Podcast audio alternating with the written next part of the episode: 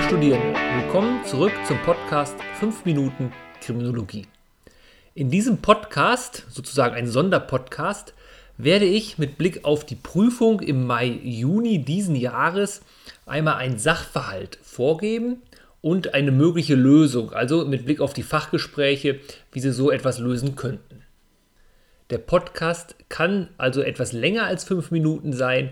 Es ist auch kein inhaltlicher Podcast, sondern ich möchte mit diesem Podcast einfach nur so ein bisschen das Gefühl dafür geben, wie könnte so ein Fachgespräch überhaupt aussehen.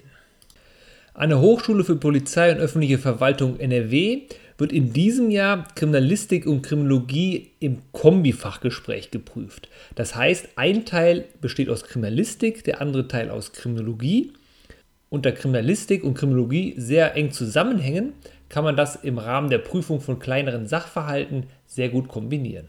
Die Prüfung selbst dauert ca. 15 Minuten, das heißt pro Fach, also Kriminalistik und Kriminologie, hat man ca. 7,5 Minuten Zeit, den Sachverhalt zu lesen, zu verstehen und entsprechend darauf zu antworten.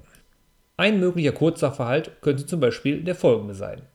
Am heutigen Tag gegen 19.30 Uhr erscheint bei Ihnen auf der Kriminalwache Frau Müller. Frau Müller ist völlig aufgelöst und händigt Ihnen einen Zettel mit den Worten aus, den habe ich auf dem Schreibtisch meiner 15-jährigen Tochter gefunden. Als Sie den Zettel lesen, steht auf diesem Liebe Mama, bitte sei nicht böse, aber der Max ist so ein Schwein.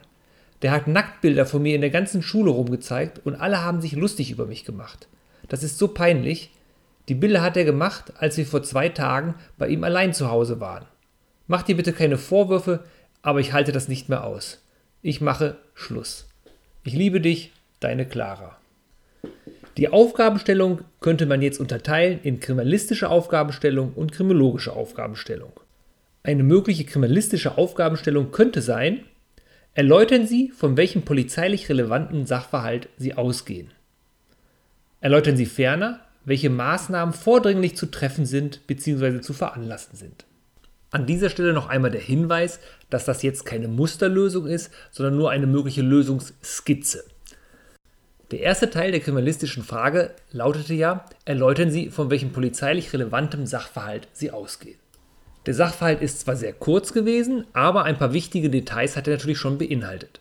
So wird von der 15-jährigen Clara berichtet. Das heißt, wir haben hier eine minderjährige Person und diese hat anscheinend den gewohnten Lebensbereich verlassen. Der Aufenthaltsort ist unbekannt und es besteht möglicherweise mit Blick auf diese Veröffentlichung der Nacktbilder ein Suizidverdacht. Also die Gefahr für Leib oder Leben ist grundsätzlich anzunehmen. Nach der PDV 389 liegt also eine Vermisstensache vor und möglicherweise auch ein Vergehen nach 201 a StGB der sogenannten Verletzung des höchstpersönlichen Lebensbereichs. Damit hätten wir auch schon den ersten Teil der kriminalistischen Frage beantwortet. Der zweite Teil der kriminalistischen Frage lautete, erläutern Sie die vordringlich zu treffenden Maßnahmen bzw. die zu veranlassenden Maßnahmen. Was fällt jetzt hier drunter? Nun gut, es handelt sich ja um eine Vermisstensache. Das heißt, all unsere Maßnahmen konzentrieren sich jetzt auf das, was im Rahmen von vermissten Sachen üblicherweise durch die Polizei veranlasst werden sollte. An dieser Stelle kommt also als erstes zunächst eine strukturierte Befragung der Frau Müller nach 9 Polizeigesetz zur Person, zur geistigen Entwicklung, zur Eigenständigkeit, zu möglicherweise mitgeführten Gegenständen oder aber persönlichen Gründen für die Abhängigkeit, die ja in Teilen schon in dem Sachverhalt angedeutet worden sind, in Betracht. Ergänzend zur Personenbeschreibung brauchen wir natürlich auch ein Foto des Kindes, also in dem Fall von Clara, wenn möglich auch in digitaler Form. Anschließend ist die Vermisstenanzeige aufzunehmen und die Durchführung von Such- und Fahndungsmaßnahmen sind einzuleiten. Sollte sich im Rahmen der Befragung auch herausstellen, dass Clara ein Handy mit sich geführt hat, kann man auch eine sogenannte Handyortung veranlassen. Bis hierhin haben wir also schon einmal das Wichtigste, nämlich die Befragung, die Vermisstenanzeige und die Durchführung von Such- und Fahndungsmaßnahmen initiiert. Ergänzend hierzu bieten sich so dann natürlich auch noch Ermittlungen bei Freunden, Freundinnen oder auch Klassenkameraden an, genauso wie die Anfrage an umliegende Krankenhäuser bzw. bei der Feuerwehr. Mit Blick auf die beiden Fragestellungen in der Kriminalistik hätten wir also jetzt schon erste Maßnahmen genannt bzw. Erläuterungen gegeben, wie wir mit diesem Sachverhalt umgehen würden. Das ist natürlich jetzt nicht abschließend, aber Sie können sich sicherlich vorstellen, in welchem Rahmen sich solche Fragen und Antworten möglicherweise im Rahmen der Kriminalistik bewegen. Bleibt also jetzt der zweite Teil noch, die Kriminologie. Und, wie Sie gerade gemerkt haben, handelt es sich hier um ein 15-jähriges Mädchen. Da deutet viel darauf hin, dass die Frage in der Kriminologie natürlich im Bereich der Jugendkriminalität gestellt werden könnte. Und was könnte so eine Frage sein, die mit Jugendkriminalität zu tun haben würde? Das könnte zum Beispiel sein, beschreiben Sie, was man unter Pubertät und Adoleszenz versteht und was Normalität und Spontanremission mit Jugendkriminalität zu tun haben. Pubertät meint nichts anderes als den Prozess der körperlichen Reifung und Adoleszenz ist der Prozess der psychischen Reifung. Das Ganze ist eine Umbruchssituation und die meisten Jugendlichen verhalten sich hier mehr oder weniger in dieser Zeit sozial abweichend. Sozial abweichendes Verhalten ist aber in dieser Zeit normal, also in gewissen Grenzen natürlich normal. Denn es ist ein Ausdruck der persönlichen Unsicherheit im Entwicklungsprozess. Und deswegen sagt man auch, Jugendkriminalität ist normal. Okay, dann wissen wir also jetzt, Jugendkriminalität ist normal, Pubertät ist die körperliche Reifung, Adoleszenz ist die psychische Reifung und das Ganze ist deswegen normal, weil es eine Umbruchssituation sind und das machen alle Jugendlichen durch. Deswegen spricht man auch häufig in der Kriminologie von Ubiquität der Jugendkriminalität, da es in allen Schichten zu allen Zeiten immer zu abweichendem Verhalten kommt und auch gekommen ist. Aber was ist dann die sogenannte Spontanremission, die ja zuvor in der Frage noch angesprochen worden ist? Spontanremission bedeutet nichts anderes, dass das abweichende Verhalten im Regelfall wieder von selbst aufhört. Das heißt, formelle Interventionen, zum Beispiel jetzt von Seiten des Staates, äh, der Gerichte, der Polizei, sind in der Regel gar nicht erforderlich, damit Jugendkriminalität wieder aufhört. Im Regelfall sind solche Sanktionen sogar eher stigmatisierend und das Risiko, dass diese kriminelle Karriere fortgesetzt wird, ist sogar dadurch erhöht. Jugendkriminalität wächst sich von alleine wieder aus. Das ist der sogenannte Aging-out-Effekt. Also Spontanremission bedeutet nichts anderes als, es hört wieder von selbst auf, ohne dass der Staat oder andere etwas dafür tun müssen. Zusammengefasst kann man also sagen, Jugendkriminalität ist normal.